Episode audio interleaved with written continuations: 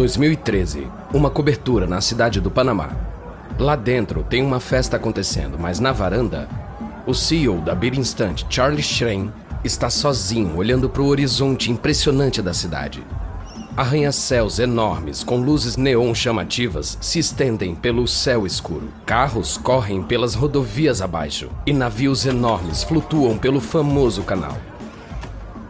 Roger Ver, o acionista da Birinstant, campeão de criptomoedas conhecido como Jesus do Bitcoin, deixa festa para se juntar a Shrein lá fora. Incrível, né? Panamá. Essa é a terra da liberdade. Nenhum compliance contra a lavagem de dinheiro. Você consegue viver sem se preocupar em ser preso. Via percebe a tristeza no rosto de Shrein. algum problema, Charlie? É, acabei de ver meu e-mail. Os gêmeos Winklevoss estão no meu pé de novo. Eles querem o um novo site do Bir Instante no ar em 30 dias. Senão, eles vão cancelar o financiamento. Sem esse dinheiro, a Bir Instante vai falir. a birra típica dos Winklevoss. Eles fazem eu me sentir um lixo, Roger. Eles me chamaram de criança. Criança? Você acredita, cara? Eles dizem que eu tô fazendo tudo errado, mas eles nunca dirigiram uma empresa sequer. Vir envolve Shrein com o braço. Ah, qual é? Esquece eles. Eles só querem usar você de fantoche. Não é justo. Eles querem o sucesso do Bitcoin? Eles só querem fazer isso de um jeito diferente. De mim ou de você? Shrein se afasta de Vir e se vira para olhar a cidade. Eu não sei. Não é só eles. Tem um e-mail do Garrett também sobre o BTC King. É um cara da Flórida e um dos maiores clientes. Mas o Garrett acha que eu devia fechar a conta dele porque suspeita de lavagem de dinheiro. E o que você respondeu? Eu disse: lavagem de dinheiro? Legal. Eu não deveria ter sido tão atrevido. Afinal, Garrett é meu cofundador. Vamos, Charlie. Voltemos pra festa. É, deixa pra se preocupar amanhã. É, você tem razão. Os dois voltaram para a festa. Mas para Beer Instant, os bons tempos já vão terminar. Shrein não conseguiu atrair novos investidores. Os Winklevoss estão caindo fora e a empresa ficando sem recursos. Mas se aproxima um problema ainda maior: a lei, que está prestes a acabar com a festa de Shrein e de sua empresa de uma hora para outra.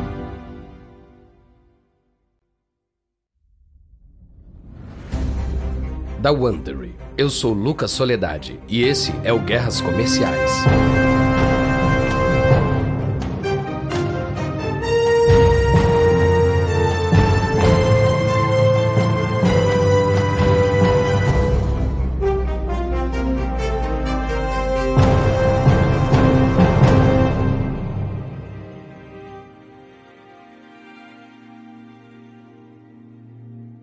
Último episódio, uma crise bancária forçou Chipre a confiscar as contas dos cidadãos, aumentando o interesse em criptomoedas e impulsionando o lançamento da Coinbase.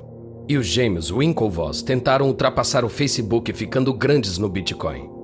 Mas agora, os irmãos estão preocupados se a aposta deles na Bir Instant e no jovem fundador Charlie Schrein está indo por água abaixo e estragando seu retorno. Este é o episódio 3 a fraude em câmera lenta.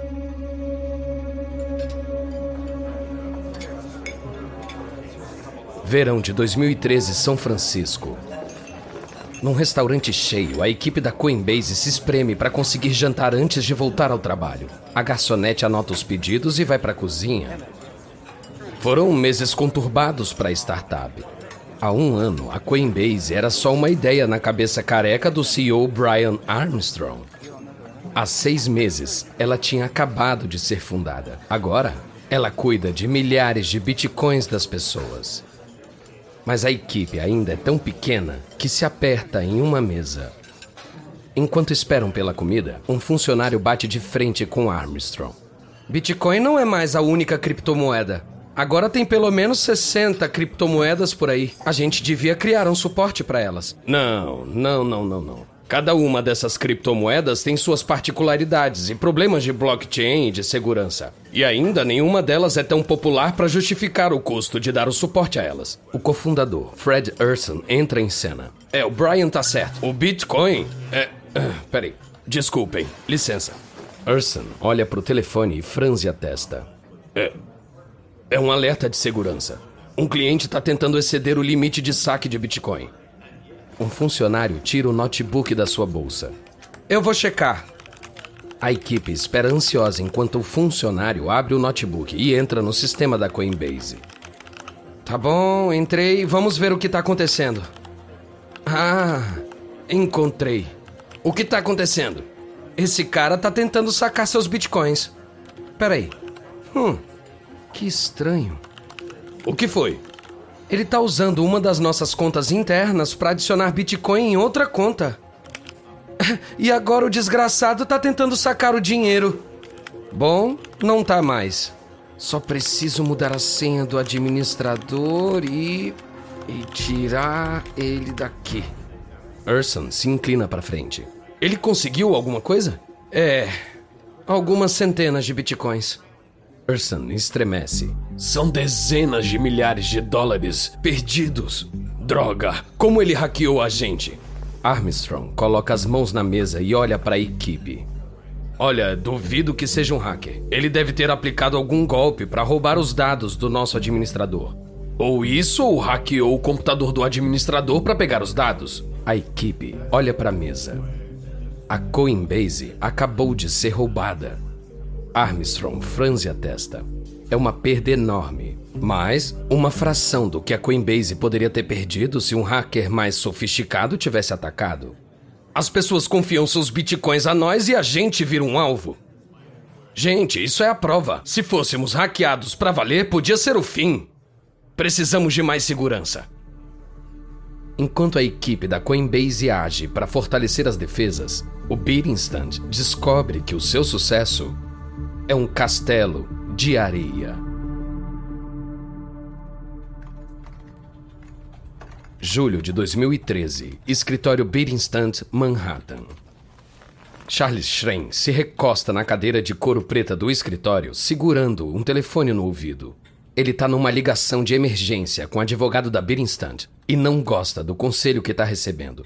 Senhor Schrein, de acordo com a lei, toda empresa que transfere dinheiro em nome de clientes é um transmissor de dinheiro. Mas as leis de transmissão de dinheiro são anteriores ao Bitcoin. Os parlamentares estavam pensando só em dólares, não em moeda digital. Eu acho que talvez elas não se apliquem ao Bitcoin. É, é, esse é um cenário improvável, Senhor Schrein.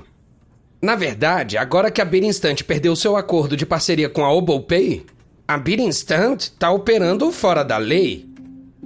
Shrain range os dentes. A OboPay é a firma de pagamentos que deveria cuidar das dores de cabeça da Berinstant com regulação. Para operar nos Estados Unidos, a Berinstant precisa de uma licença de transmissor de dinheiro para cada estado. Mas para obter licença em todos os 50 estados, é caro e é demorado. Então, a Berinstant pegou um atalho. Ela fez um acordo para pegar carona nas licenças nacionais que a OboPay já tinha. Parecia perfeito. Até que a OboPay cancelou a parceria. Bom, e daí se a gente não tem licença em todos os estados? Dá para providenciar? Podemos ter um novo parceiro ou nossas próprias licenças? Sim, enquanto isso, você deixa o site offline. O quê? Senhor Schrein, vocês têm que tirar o site do ar. Eu sou seu advogado, senão eu não posso os representar. Isso é ridículo! Não tem precedente. Nenhum tribunal disse que essas leis se aplicam ao Bitcoin. Olha, com certeza o tribunal vai decidir que vocês estão violando as leis de transmissão de dinheiro. Vai por mim, desativa o site. Isso vai destruir a gente. Isso vai te dar tempo para se licenciar. Não é só a empresa que está correndo risco, mas você também está. Transmitir dinheiro sem licença acarreta em uma sentença de até cinco anos de prisão. Olha, eu te dei o meu melhor conselho. Você escolhe. Uma semana depois, Shren tira o Beat Instante do ar. Em público, ele promete que o site vai voltar. Mas não vai. Shren e os gêmeos Winklevoss não se falam mais. Os cofres da empresa estão vazios e não tem mais funcionários para ressuscitar o site. Três meses atrás, a Bitinstant era a principal startup de bitcoins dos Estados Unidos. Agora é história. Mas esse colapso é só o começo de uma onda de fracassos que está prestes a destruir a já frágil credibilidade do Bitcoin. Outubro de 2013, São Francisco. Ross Ulbricht caminha pela Diamond Street com sua bolsa de notebook pendurada no ombro. Faz quase três anos que ele lançou o Silk Road. Agora é o principal mercado online de contrabandos. E Ulbricht tá podre de rico. Mas esse sucesso também exige que ele leve uma vida dupla. As pessoas com quem ele divide apartamento não têm ideia do que ele faz. Ele também terminou com a Julia por causa do site. No entanto, agora que ele disse para ela que vendeu o site, eles estão se reaproximando.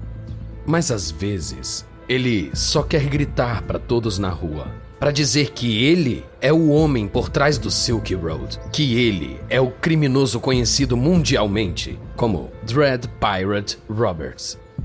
Mas ele não diz. Em vez disso, ele segue fingindo ser um cara comum. Obrit vai até o Bellow Coffee. Ele tem que trabalhar e lá o Wi-Fi é melhor do que no seu apartamento, mas o lugar tá lotado e ele vai até a biblioteca ao lado. Ele encontra uma mesa redonda perto da seção de romance, abre o notebook e se conecta ao Wi-Fi da biblioteca.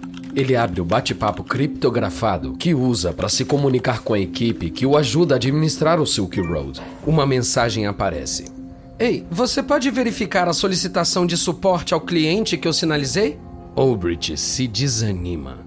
O crime não é tão glamuroso como ele imaginava. Ele passa a maioria dos dias lidando com reclamações de clientes. Obrit digita uma resposta. Claro, deixa eu me logar. Obrit abre uma nova janela e entra no back-end do Silk Road. Agora ele tem total acesso e controle sobre o site. Uma mulher que estava olhando os livros se senta à mesa de Obrit, bem em frente a ele. Obrit a olha com cautela por cima do computador. Ela o ignora e abre seu livro. Obrit supõe que ela não é uma ameaça e volta ao trabalho. Tá bom, eu tô logado. Qual é o ticket? De repente, uma voz atravessa a biblioteca. Eu te odeio! Sai de perto de mim! Obrit se vira e vê um homem ameaçando uma mulher com um punho. Então, com o canto do olho, ele vê algo se mover. Ele se vira, bem a tempo de ver a mulher do livro pegar seu notebook e começar a puxar. Obrit tenta pegar o computador de volta, mas o casal que estava brigando um momento atrás o detém. E agora gritam com ele: FBI! FBI! Eles jogam o corpo de Obrit contra a mesa de fórmica bege. Ele sente suas mãos sendo puxadas para trás. Um metal frio toca seus pulsos. E então, o som de algemas sendo fechadas marca o fim da sua vida como um homem livre.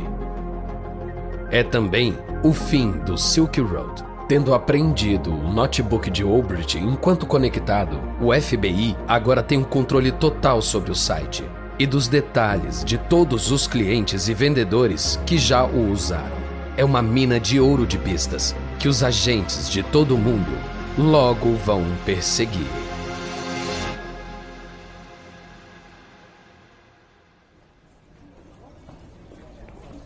Janeiro de 2014. Aeroporto JFK, Nova York. Charlie Shrem esfrega os olhos enquanto a fila de controle de passaportes avança. Ele e sua namorada Courtney acabaram de chegar de Amsterdã e ele tá otimista. A Birinstant pode estar morta, mas ele ainda é um atrativo nas conferências de Bitcoin. E aos 24 anos, ele ainda é jovem para recomeçar. O oficial de imigração acena para eles. Bem-vindos de volta. Shren entrega os passaportes. O oficial abre a capa e fixa o olhar no passaporte de Shren. Ah, algum problema? O oficial não diz nada, ele só continua olhando, como se estivesse ganhando tempo. Shren sente as unhas de Courtney cravadas no seu braço. Hum, Charlie! Ele se vira e vê dezenas de agentes com crachás em seus cintos avançando em direção a eles. Charlie Shrimp? Isso. O que. Venha conosco. O agente leva ele embora. Outro agente se move para impedir que Courtney o siga. Charlie? Charlie! Onde vocês estão levando ele? Me diz o que está acontecendo! Me diz! Uma porta na parede atrás das cabines de imigração se abre. Os agentes conduzem Shren até uma pequena sala. Que lugar. Que lugar é esse? Triagem secundária. Braços para frente, por favor. Shren estende os braços e o agente coloca algemas. Charlie Shrem, você está preso por conspiração para cometer lavagem de dinheiro, por operar um negócio não licenciado de transmissão de dinheiro e por não reportar atividades suspeitas. Você tem o direito de permanecer em silêncio. Mas, pera, eu não entendi ainda as acusações. Espera um pouco, eu quero um advogado? Só umas perguntas antes. Não, não, eu quero um advogado agora. Isso, eu preciso de um advogado. Tá bom. Tá bom, você será levado para Central Sul. Lá você espera o seu advogado. Vamos. Oito horas depois, Central da Administração de Repressão às Drogas em Manhattan. Train está de pé na cela e olha para Courtney através das barras de metal. Courtney tenta se controlar, mas Train pode ver em seus olhos vermelhos que ela não tem boas notícias. O advogado não vai demorar. Eles falaram alguma coisa? Já faz horas e eu ainda não entendi por que eu tô aqui. Quase nada, mas alguma coisa a ver com Bob Faiella. Quem é esse cara? Nunca ouvi falar. É, na internet ele é o BTC King. Recua. Ele entendeu agora. BTC King é o cliente da Bit Instant que comprou cerca de um milhão de dólares em bitcoins. E então revendeu esses bitcoins para pessoas que queriam comprar drogas no Silk Road. Shrain sabia o que o BTC King estava fazendo. Mas em vez de denunciar, ele ajudou o BTC King a obter os bitcoins que precisava. O FBI deve ter descoberto o BTC King depois de assumir o controle do Silk Road. E depois de achar o BTC King, as evidências levaram os investigadores direto para Shrain e a Bit Instant. Courtney Quanto tempo. Sabe quanto tempo eu posso pegar?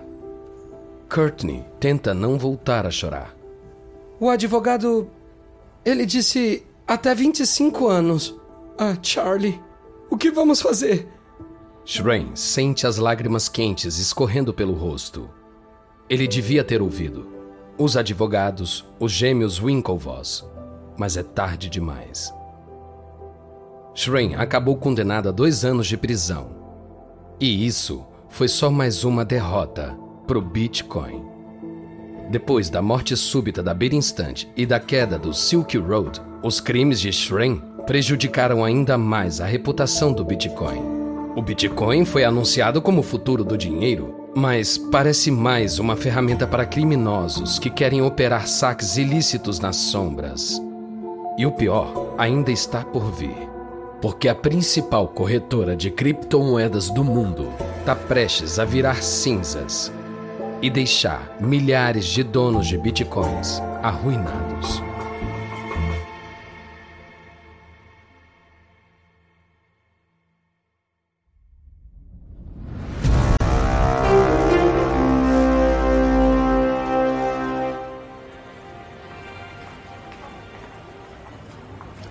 É fevereiro de 2014 e Tóquio está sendo castigada por granizo. Numa faixa de pedestre, Mark Carpeles se protege da chuva gelada com o guarda-chuva e espera o sinal abrir para atravessar. O trânsito para e Carpeles se arrasta para o edifício comercial onde fica sua empresa, a corretora digital Mount Gox. Ele parece um homem com tempo livre, mas não é nada disso. Porque nesse momento, Mount Gox está em queda livre e ela cai junto com seus clientes. Carpeles vê um homem de gorro na entrada do escritório. Ele segura um cartaz. Tá escrito: Mount Gox, cadê o nosso dinheiro? Carpeles abaixa a cabeça e tenta passar rápido. O homem bloqueia o caminho. Cadê o dinheiro, Mark? O que está acontecendo com a Mount Gox? Ele não é o único querendo respostas. A Mt. Gox saiu do ar semana passada, impossibilitando o acesso de milhares de clientes aos dólares e bitcoins que depositaram na corretora. O problema começou quando a Mt. Gox não cumpriu os regulamentos federais e a segurança interna prendeu seus fundos nos Estados Unidos. Isso assustou o banco japonês onde a Mt. Gox tem sua conta principal. Agora, esse banco suspendeu a autorização da Mt. Gox para enviar e receber dólares. Com a Mt. Gox paralisada, os clientes se viraram para sacar o dinheiro, trocando os dólares presos na Mt. Gox por bitcoins com maior liquidez. Foi aí que Carpeles descobriu que o estoque de quase 800 mil bitcoins da Mt. Gox tinha desaparecido. Mark, eu quero respostas. Por favor, eu, eu tenho que entrar, por favor. Não, até eu ter respostas. Carpeles desvia do manifestante e corre para dentro. Pode correr, Mark, mas eu não vou embora até você me dizer onde estão meus bitcoins. Mas Carpeles não sabe onde estão os bitcoins.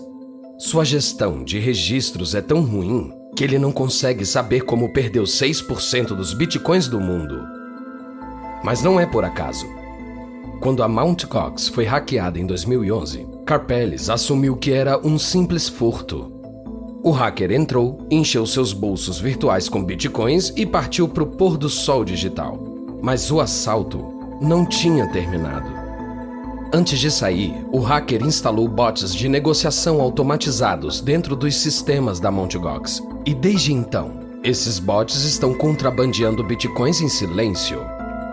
É um dos maiores e mais lentos assaltos da história. E com 450 milhões de dólares de bitcoins perdidos, a Mt. Gox agora está falida. O colapso da Mt. Gox em fevereiro de 2014 afunda o preço do Bitcoin. Quebra milhares de investidores e põe Carpeles na lista cada vez maior de empresários de criptomoedas enfrentando a lei. Os críticos que diziam que o Bitcoin era só uma moda sentem que têm razão. Em seis meses, o preço do Bitcoin caiu de mais de mil dólares para menos de 500. O dinheiro digital que prometia afetar a economia agora é uma piada associada a criminosos, malucos e investidores quebrados. Mas enquanto a primeira leva de empresas de Bitcoin quebra e vira cinzas, a Coinbase vê uma oportunidade.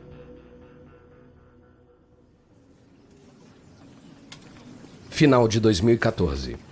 No escritório de um capitalista de risco do Vale do Silício, o cofundador da Coinbase, Fred Urson, passa mais um slide de sua apresentação. A Coinbase é a empresa mais confiável em Bitcoin. No ano passado, passamos de 600 mil clientes para 1 milhão e 600 mil. Nós estamos nos preparando para lançar o serviço que vai impulsionar o nosso crescimento. Chamamos de The Coinbase Exchange uma casa de câmbio com base aqui nos Estados Unidos e não na Rússia ou na Eslovênia. Uma corretora onde dê para confiar o dinheiro, ao contrário da Mt. Gox. Um dos capitalistas de risco interrompe. Os clientes já não compram e vendem bitcoins na sua plataforma?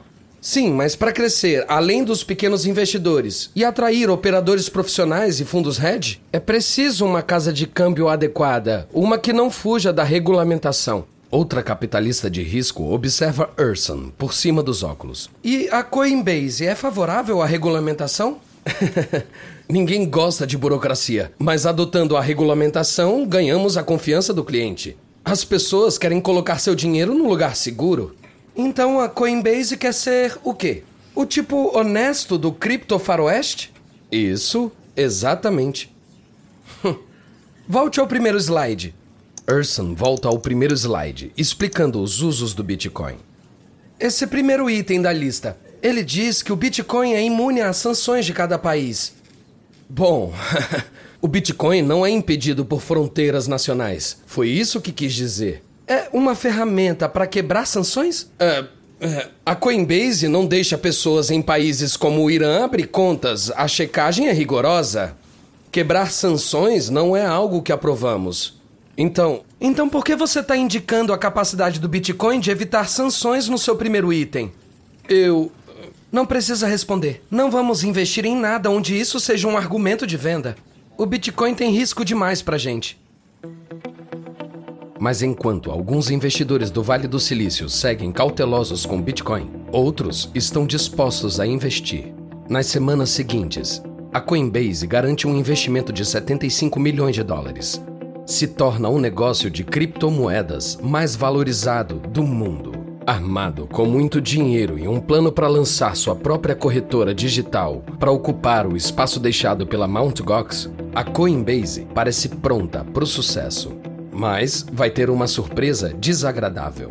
A Coinbase não foi a única a perceber a oportunidade de lucrar com o colapso da Mt. Gox. Os gêmeos Winklevoss também sentiram o cheiro estão prestes a estragar os planos da Coinbase. No próximo episódio, a Coinbase perde o seu banco. Os gêmeos Winklevoss voltam à luta e a comunidade Bitcoin entra em guerra civil.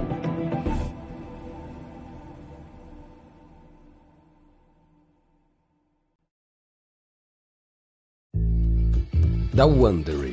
Esse é o episódio 3 de Crypto Wars para guerras comerciais. E uma nota rápida a respeito das conversas que você ouviu.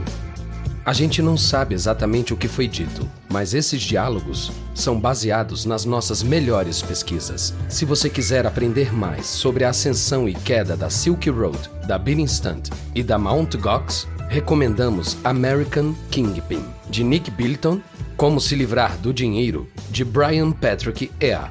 Os bilionários do Bitcoin, de Ben Mesrich. E Guerras Cripto, de Erica Stanford. Eu sou Lucas Soledade. Tristan Donovan escreveu essa história. Karen Lowe é nossa produtora e editora sênior. Editado e produzido por Emily Frost. Design de som por Kyle Randall. Nosso produtor é Dave Schilling. Nossos produtores executivos são Jenny Lauer, Beckman e Marshall Lowe. Criado por Hernan Lopes para Wondering.